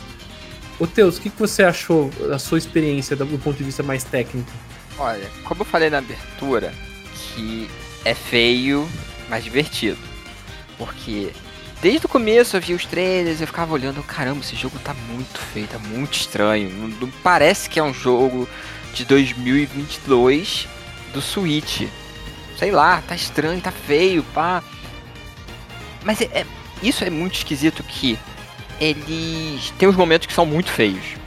São muito feios. Você olha assim, que lugar feio. Mas tem outros que você olhar assim, poxa, tá bonitinho. Se ele fosse todo assim, ou se ele se no marketing do jogo eles tivessem mostrado umas cenas mais bonitas e tal, daria aquele up, você, nossa, esse jogo aí, ó, não é aquele jogo mais lindo, mas é um jogo legal, é um jogo bonitinho e tal. Um exemplo que eu acho interessante é onde tem um Raptest Alpha. Que é tipo um, um gramado bonito, tipo, com umas gramas, aí tem umas árvores mais ao fundo. Você olha aquilo ali, se tirar um print, tirar, gravar um pouquinho, assim, mostrando, é um jogo bonitinho. É um jogo bem bonito, bem charmosinho. Não é o mais lindo, né, como eu falei antes. Só que tem, tem essas coisas, tipo, de repente você anda mais um pouco, você olha, tipo, um monte de árvores iguais, tipo, uma perto da outra, num lugar com chão verde, uma terra ali e uns Pokémon. Aí você fica olhando, que lugar sem graça, lugar feinho. Era pra tá algo mais vivo, mais bonito, sei lá, natureza mais selvagem, né? As pessoas não terem ido até lá. Mas não parece, parece que foi tudo feito muito na mão, tipo, ó, aqui é o caminho. Aí você vai lá e bota um monte de árvores fazendo o caminho. Eu acho que eles não conseguiram manter, tipo, um lado tá bonito, outro lado tá feio. Um lado tá bonito, outro tá feio. Eu, eu acho assim, é, muito, muita coisa pode ser dita sobre essa questão e a gente pode ir pra muitos lados quando a gente fala da questão gráfica, né? É, de novo, eu, eu disse em algum momento aqui, eu repito, eu acho que o Pokémon Legends Arceus é um teste pra Game Freak e, e ela tá, tá testando o tempo todo. Porque a gente sabe que, embora Pokémon seja das, ou a franquia mais bem sucedida do mundo em questão de arrecadação e tal, os caras ainda se mantêm relativamente pequenos, né? A Game Freak não é uma empresa gigantesca e eu tava vendo isso quando o pessoal tava comparando o Pokémon Sword and Shield com o Genshin Impact. Falando, poxa, o Genshin Impact aqui é muito maneiro. E aí, assim, a, a empresa que faz o Genshin Impact tem 1.500 funcionários, a Game Freak tem cerca de, eu não sei, 200, alguma coisa assim. Então eles não são uma, uma empresa gigantesca e parece que eles, eles ficaram muito na safe zone com esse negócio de Pokémon sempre vendendo muito bem e tal. Uhum. E, e eu sinto que, às vezes, a Game Freak ela tem certas limitações de, de recurso, de pessoal e tal. Porque, nem olhando só a questão de Pokémon, porque em alguns momentos da história da, da evolução de Pokémon, a gente teve é, avanços gráficos significativos quando você pulou lá pro XY, quando você pula é, do Gold e Silver para as partes dos Pokémon de DS, que já vem tudo colorido, tudo bonito, então querendo ou não, você tem saltos ali para o que as tecnologias é, permitiam, né? E aí, atualmente, não teve um avanço tão grande e se compara muito com o Breath of the Wild e, e eu digo mais, a gente teve um outro jogo que foi lançado mais recente que o Breath of the Wild, que é o Monster Hunter Stories Uhum. 2, que é visualmente lindo também. É, ele, ele é muito bonito de, de ver e, e prazeroso de estar vendo. E ele é meio que nessa pegada de hubs também que o, que o Arceus é. Então poderia ser também um, um- um comparativo. Mas ao mesmo tempo, eu não sei até que ponto a Game Freak tentou usar o Sumier como uma forma de recurso, assim como eu acho que a questão da história de voltar no passado é um recurso que eles, que eles tiveram para eles poderem testar o que eles estavam querendo testar. É, mas assim, eles podem dizer, ah, é um estilo, um estilo que eles adotaram. E eu concordo que, que tem alguns lugares que realmente parecem muito estranhos. Quando você entra numa caverna fica meio esquisito, assim. Mas tem algumas questões, assim. É, a primeira delas é que quando você joga no portátil, isso é menos perceptível, pelo menos do meu ponto de vista. O jogo é, ele é muito mais bonito no portátil pela resolução inferior do que você jogar ele na TV. Então, se possível, jogue no portátil. E tem a outra questão também que eu acho que é importante dizer, que é como esse jogo roda liso, sabe? Me surpreendi positivamente em como o jogo funciona sem gargalo e como os loadings são rápidos. Pronto, já foi, sabe? Já chegou. Então é um jogo que funciona tecnicamente muito bem no Nintendo Switch, tirando alguns momentos quando você tá na água, que aí demanda alguma coisa a mais. Então, assim, eu não sei até que ponto foi uma escolha da Game Freak colocar vários, é, menos elementos. E tem uma outra questão também, que o jogo é tão frenético o tempo todo, que quando você tá lá, você entra na vibe de, ah, eu quero fazer as missões, sai por aí jogando Pokébola em Pokémon, olhando recursos, jogando Pokémon segurando o próximo Pokémon, jogando recurso, tudo fazendo com o menu, funcionando tudo bem. E aí você corre de Pokémon e tem um Pokémon te atacando, tem um outro é, olhando para você e você quer sair da, da, do ponto de vista dele para você voltar e capturar em stealth. Então você tá o tempo todo tão focado em tantas coisas assim que você só repara na feiura do jogo se você parar para reparar na feiura do jogo, sabe? Se você parar e falar, nossa, como esse jogo é feio, aí realmente o jogo vai estar tá feio. Mas não foi uma coisa que me incomodou quando eu comecei a jogar. Mas eu acho que não é isso tudo que a galera tá, tá pintando aí, não. Principalmente que costuma ser um pessoal que não jogou, né? Que tá se, se pautando apenas pelo material de, de marketing e tal, e fala, nossa, que jogo feio. Quando você, tá, repetir, quando assim. você tá com o jogo na mão ou na TV, ele é, é muito mais coisa. palatável do que você ver um vídeo no, no, no YouTube. Até antes da gente gravar Sim. aqui, eu tava vendo um vídeo no YouTube e falei, mas não é a mesma sensação. Quando você vê as moitinhas ali mexendo e tudo mais, é, a, a, imersão te leva para aquele mundo, né? Essa questão que você falou de ficar preso no, no loop de gameplay, de capturar, jogar bolinha, batalhar e, e avançar no jogo, te prende na, nesse, no jogo e aí o, o, o, visual acaba sendo um, fica de segundo plano. Mas aí se você para uhum. para prestar atenção, aí realmente é o que te pega.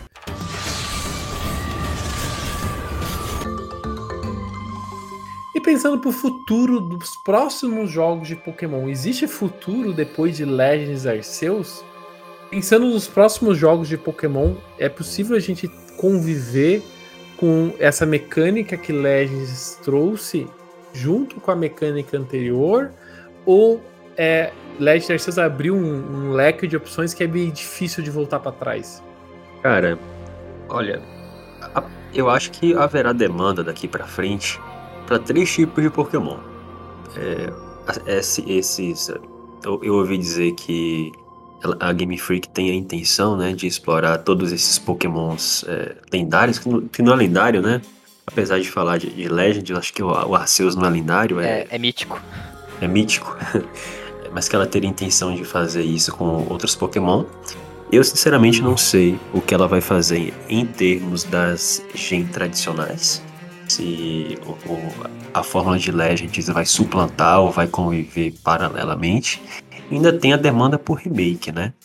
Assim, o que, que eu acho que poderia acontecer? Ela terceirizar definitivamente os remakes daqui para frente, e eu espero que não seja a dev dos remakes de Diamond Pearl, seja uma empresa com mais estrutura, com mais funcionários, com mais tradição. Né? É, e a Game Freak toca aí o, o, o, a franquia Legends e a Gen 9. Honestamente, eu acho que é um passo muito hard assim para ela abandonar a Gen mesmo, sabe? Eu acho que a gente vai é, ter essa convivência da, da Gen com a franquia Legends por um tempo, mais ou menos como aquela história, né? A gente tem Pokémon, a gente tem Mario 2D, 3D, Metroid 2D, 3D, Zelda também. Eu acho que vai ser assim com Pokémon. Eu já acho que eles podiam levar essa, esse esquema do Legend para as gerações normais. Só que trocar, em vez de ter só uma cidade, bota várias cidades. E entre cidades, essas áreas grandonas. Eu acho que funcionaria. Tipo, ah, você vai andando e ter uma saída. Aí você vai, pum, entra e, e chega numa cidade. Aí, sei lá, tem aquele loadzinho normal. A cidade normal, com ginásio, aí você sai, vai para outro lugar. Eu acho que funcionaria também numa versão. num, num jogo normal da, da, das gerações comum de, de Pokémon. E essa de fazer o remake ter, por terceirizadas, eu achei muito legal. Eu não tinha pensado nisso, eu adoraria que eles continuassem fazendo isso. para desafogar um pouco, né, a Game Freak. Poxa, ficar fazendo remake e, e um, e um da linha principal. A remake linha principal. Faz só os da linha principal. Aí dá mais tempo, porque é algo que a gente vê que precisa nesse jogo pra. Se ele lançasse lá no final do ano, esse jogo ele seria perfeito, porque ele estaria com as mecânicas boas, seria divertido, e provavelmente ele estaria mais bonito. Então, se a Game Freak fo focasse só num, sei lá, numa geração nova nesse molde do Legend, eu acho que ficaria perfeito, já, já estaria o mundo perfeito. E de vez em quando eles lançam algumas bobeirinhas aí, só pra ganhar um dinheiro extra. Eu, eu concordo, eu, acho inclusive que o Legends Arceus é um passo que não tem mais volta, sabe? É, os caras acertaram tanta coisa que tava problemática, que a gente olha para trás e fala, realmente tava problemático, que eu acho que ele teve ser um ponto de partida pro futuro de Pokémon, independente do que eles forem fazer. Eu acho que dá para você pegar essas mecânicas e você colocar numa nova geração. Eu acho que dá para você fazer os jogos Pokémon agora partindo do que deu certo em Legends Arceus e melhorando as mecânicas, né? É, é, eu falei aqui algumas vezes do Legends eu acho que é a Game Freak testando e ela fez algumas concessões aí para ela poder estar tá num ambiente seguro para ela fazer os testes dela sem, sem ter a cobrança e a demanda que ela teria, né? A gente falou aqui, o jogo tem 240 tem gente que fala, ah, é pouco. Mas os caras revitalizaram a animação de praticamente todos os golpes. Os golpes finais dos Pokémon tão lindos, né? O Hydro Pump não é alguém dando um pulinho, uma aguinha batendo no Pokémon, é realmente um jato de água gigante e amedrontador que acerta os Pokémon. Então, assim. Não só, é... o Ragazzi, não só o golpe, né? Eles têm essa, essa. Eles convivendo na natureza, tem quando você pega Sim. o Pokémon e joga fora da bolinha. Eles têm uma animação ali de conversar com o treinador. Tem um le- É, negócio. e eles conversam entre si também, né? Eles interagem entre si, os Pokémon. Você botar os seis ali, eles, eles brincam entre eles. E é- É muito legal. Quando tá Teve tanta crítica no Sword Shield por causa do dos Assassins Amazenta dando a volta que parecia um prato de- Nossa, de, micro-ondas sim. que eles aprenderam agora a fazer animação. Eles- Vocês Sim. pediram animação, Ah, eu, toma eu aí. acho que é questão até, aque- até questão de, de tempo, né? Porque o desenvolvimento de um jogo Pokémon tá, tá sendo. É, tá requerindo tempo cada vez menor, e aí os caras esperando uma inovação. E a gente teve no Legends Arceus, nesse quesito, essa inovação. A gente tem a questão da mecânica da Pokébola, que, a questão da redução daquele monte de menus e de, de apertar botãozinho o tempo todo, tudo acontecendo de forma dinâmica. Você joga um Pokémon pra coletar um recurso, você não precisa esperar ele voltar. Você muda pro outro joga pro próximo recurso. Você tem dois Pokémon coletando recurso ao mesmo tempo. Então, assim, tá super fluido, tá super frenético, tá super dinâmico. Eu vejo isso funcionando muito bem é, em uma franquia. é, Em, em- em um jogo apresentando uma nova geração. As missões paralelas eu acho que deveriam ser ampliadas a partir de agora. Você chegar na cidade e ter gente pedindo ajuda pra alguma coisa, porque aumenta o seu tempo de jogo, é uma missão opcional, você faz se você quiser, se não quiser, você toca o bonde lá na missão principal, mas você gasta um tempo vivendo aquele mundo, vendo aqueles bichinhos, o comportamento deles. Então, assim, é, ao voltar pro passado e colocar as coisas de forma simplificada na Jubilife Village como um, um hub central, eu acho que os caras se colocaram numa situação de conforto onde eles podem testar essas mecânicas todas e ver o que funciona e o que não funciona. A própria batalha dinâmica, que você batalha quando você quiser, né? Uma crítica que eu tenho ao Legends Arceus é que, pelo fato de você estar no passado, todo mundo ter medo de Pokémon, você tem pouquíssimas batalhas contra humanos. Eu queria ter mais batalhas contra humanos, porque elas são, interessantes, mas é um pouco frustrante que você encontre uma das poucas batalhas de humanos no Legends Arceus, a pessoa joga um Pokémon, você dá um golpe, dá um hit kill no Pokémon dela e acaba a batalha, sabe? É, tem outras batalhas que são muito mais frenéticas e desafiadoras e você até perde a batalha, que é uma coisa que dificilmente acontece nos jogos anteriores de Pokémon. Se você for apertando A e upando o seu Pokémon, você ganha basicamente tudo, menos a, a, a última liga, que aí tem realmente um, um avanço. O Brilliant Diamond e o Shining Pearl, basicamente é assim. O salto de dificuldade que você tem entre o jogo inteiro e a Liga Pokémon, que os caras utilizam batalha, eh, estratégia de Pokémon profissional, eh, os caras passam do nada a usar, tipo, golpe de status. No Arceus, você tem essa dificuldade na hora que você enfrenta um treinador normal. Gostaria de ter mais. E então, com isso, né, com todas essas coisas que eu falei, você tem muita coisa que funcionou muito bem no Arceus e que você não pode voltar atrás. Eu acho que eles darem um passo para trás para poder trazer uma nova geração vai estrear demais, sabe? Você vai pensar assim, poxa, vocês não fizeram tanta coisa diferente no Acesso só pra voltar pro que era antes? E, e- e acho que não pode, não pode. Eu acho que esse foi o pulo da Game Freak que todo mundo tava esperando, em formato de teste. Esperamos ver aí esses testes se concluindo, se concretizando quando eles apresentarem uma nova geração. Mas eu ficaria muito triste de ver uma nova geração seguindo os moldes anteriores, voltando com tudo que eles é, é, conseguiram superar agora. E, e tomara que siga do jeito que tá, só melhorando. Eu também sou nessa opinião, assim. Eu acho que não tem mais como voltar pra trás, assim. é. Eu nunca vi a comunidade de Pokémon tá tão feliz com um jogo novo, porque toda vez que sai um jogo, o pessoal tá animado e tudo mais, mas reclamam sempre dos mesmos pontos, tirando a parte gráfica que a gente já falou e já se aprofundou bastante aqui. Mas em relação à mecânica, esse jogo é uma quebra tão grande de expectativa e entrega tão bem a nova mecânica que, que realmente, tipo, eu não consigo ver um jogo novo de Pokémon voltar para o esquema de menus, de, de, de matinho e, e tudo isso, né? Eu acho que esse mundo, entre aspas, aberto, conectado transportado para um jogo é, padrão com ginásios vai ser muito mais legal.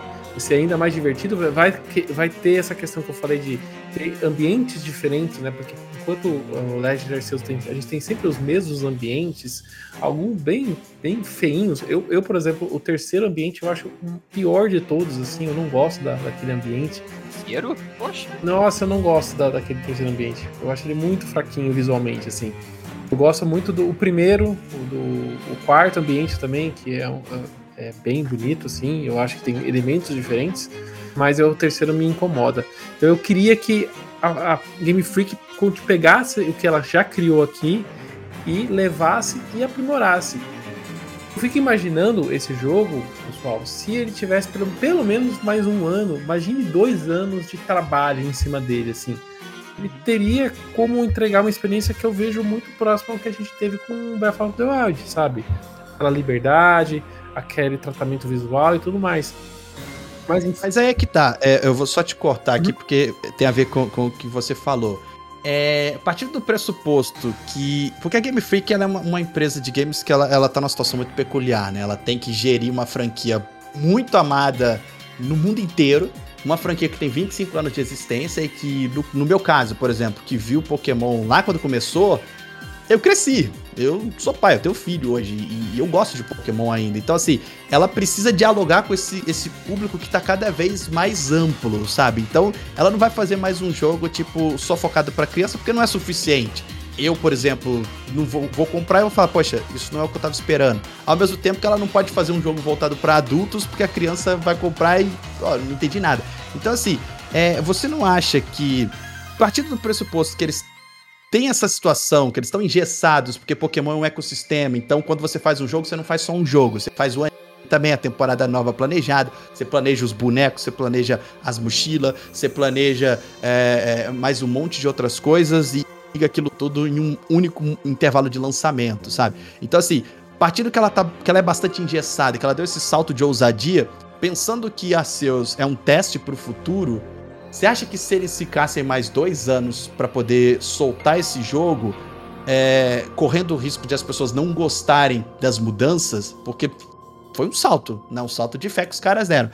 Valeria a pena para eles? eu, en- sabe? Porque eu, eu entendo, assim, eu acho que talvez seria legal, mas eu acho que esse jogo precisava sair o quanto antes, né? Mesmo com as falhas que ele teve, mesmo sendo visualmente, é, às vezes, não agradando e tudo mais, eu acho que o ponto do Aceus era ver o teste de se isso funciona, sabe? Porque saindo o quanto antes, eu acho que fica mais fácil deles ganharem o... fi- Porque digamos que o Aceus tivesse saído e ninguém tivesse gostado, Uhum.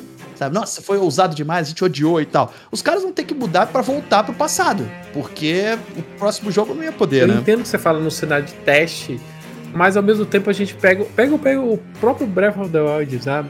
Ele é uma quebra de paradigma pra série Zelda também e demorou tempos para ser produzido e quando eles estavam com aquilo na mão, eles viram que aquilo tinha substância. Será que a Game Freak não, não, não, não tem essa, essa noção do que eles estavam fazendo ali, Legends Arceus?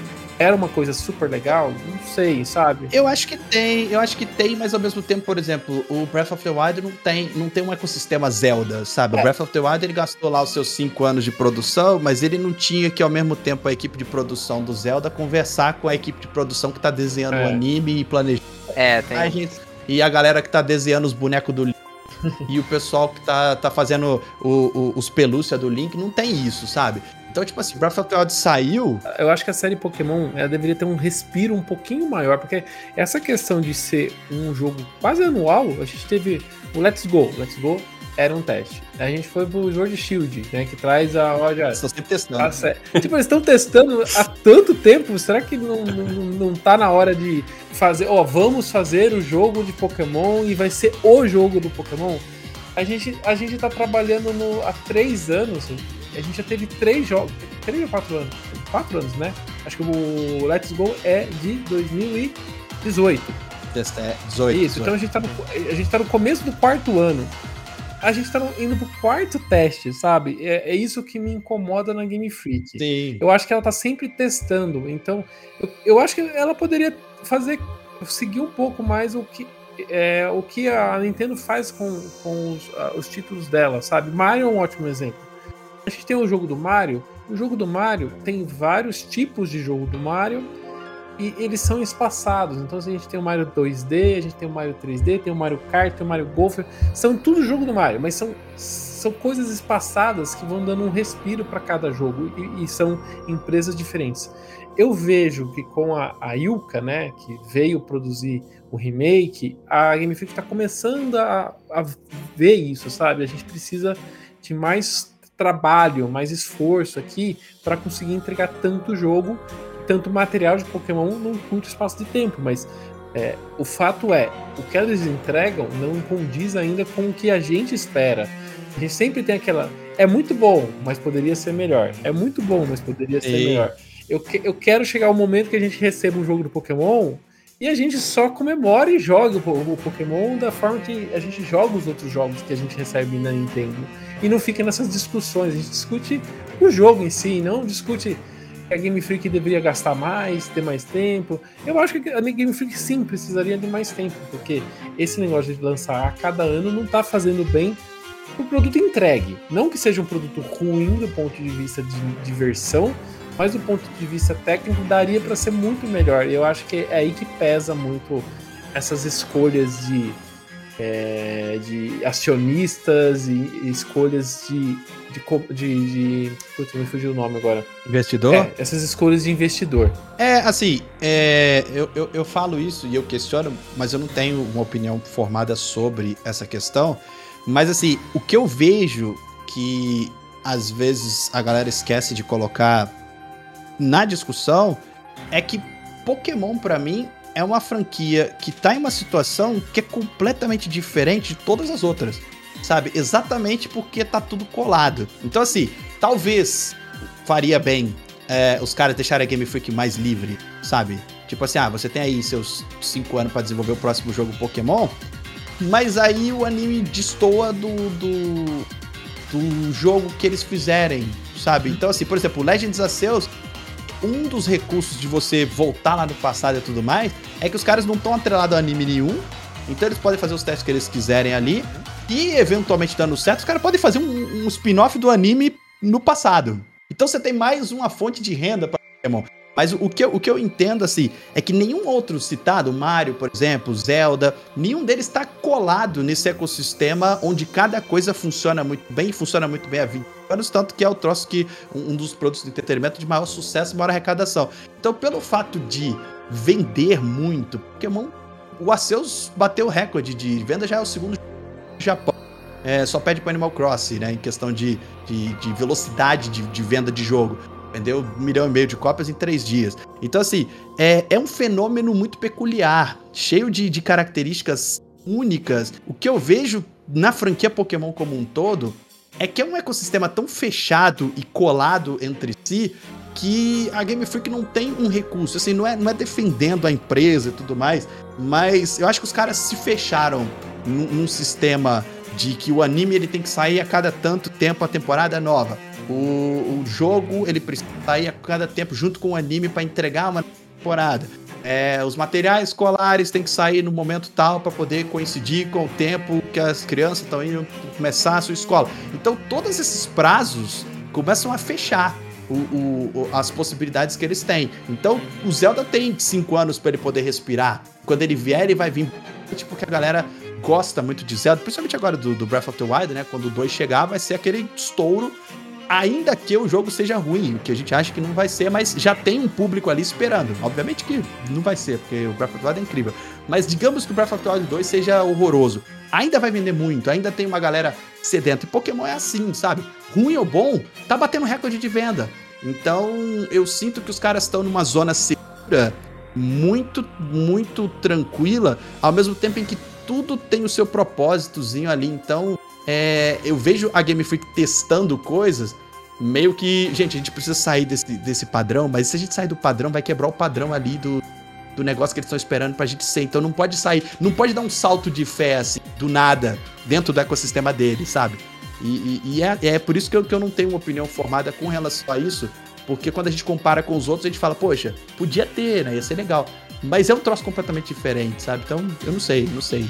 Eu acho que seria bom também ter um intervalo, os caras fazerem um grande jogo Pokémon, mas acho que eles não fazem simplesmente porque o ecossistema deles não permite.